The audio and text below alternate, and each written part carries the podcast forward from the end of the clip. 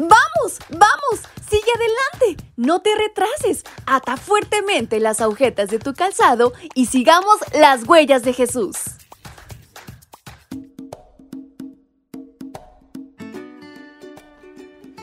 Muy buenos días mis pequeños y grandes, ¿cómo están en esta mañana? Su amiga Fabi les acompaña nuevamente y les da la más cordial bienvenida a este su devocional para menores y adolescentes. Hoy quiero recordarles lo especial e importantes que son para nuestro Dios, porque no es casualidad que escuchen este audio. Y saben, en este 4 de junio hay una gran reflexión por aprender. ¿Quieren saber de qué se trata? Pues vamos, acompáñenme. Y esta se titula Gilgal. En el futuro, cuando sus hijos les pregunten qué significan estas piedras, cuéntenles cómo Israel pasó el río Jordán en seco. Libro de Josué capítulo 4, versículos 21 al 22. Doce varones, uno de cada tribu, llevaron una piedra hasta Gilgal. Esta ciudad se encontraba a 3 kilómetros de Jericó y pronto se convirtió en el lugar desde donde Josué operaba su estrategia militar. Posteriormente, se convirtió en una ciudad importante en la historia de Israel. Por ejemplo, ahí juzgaba Samuel, primera de Samuel 7:16. Ahí fue coronado el primer rey de Israel, primera de Samuel 11:15. Y en los días de los profetas Elías y Eliseo, en Gilgal estaba la escuela de profetas, Segunda de Reyes 4:38. Pero una razón más por la cual Gilgal era especial era por el monumento que se encontraba ahí, compuesto por 12 piedras. Para cualquier persona ajena al pueblo de Dios y su historia, estas piedras no significaban nada.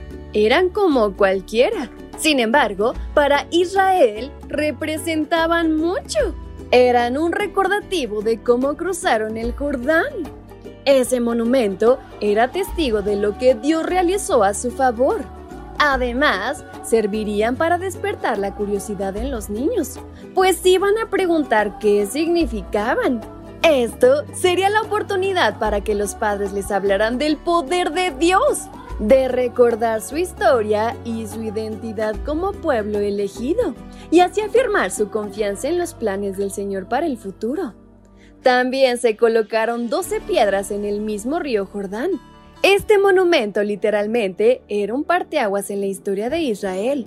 A esa generación le recordaría su pasado caracterizado por vagar en el desierto 40 años y su presente en la herencia que Dios les iba a entregar.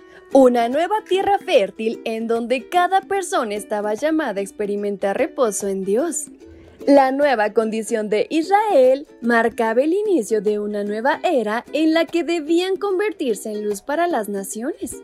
A semejanza de Israel, hoy Dios también ha dejado memoriales que nos recuerdan nuestra salvación como es la cena del Señor.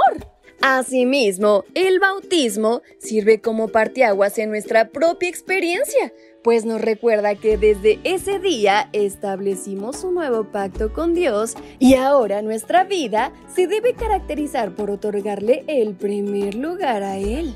Los memoriales destacan nuestra identidad y encienden la esperanza en nuestro corazón de un futuro glorioso en compañía de nuestro Salvador. Y con estas palabras en mente es como nos despedimos de nuestra reflexión. Su amiga Fabi les envía un fuerte y muy caluroso abrazo hasta donde quiera que se encuentren. ¡Hasta pronto!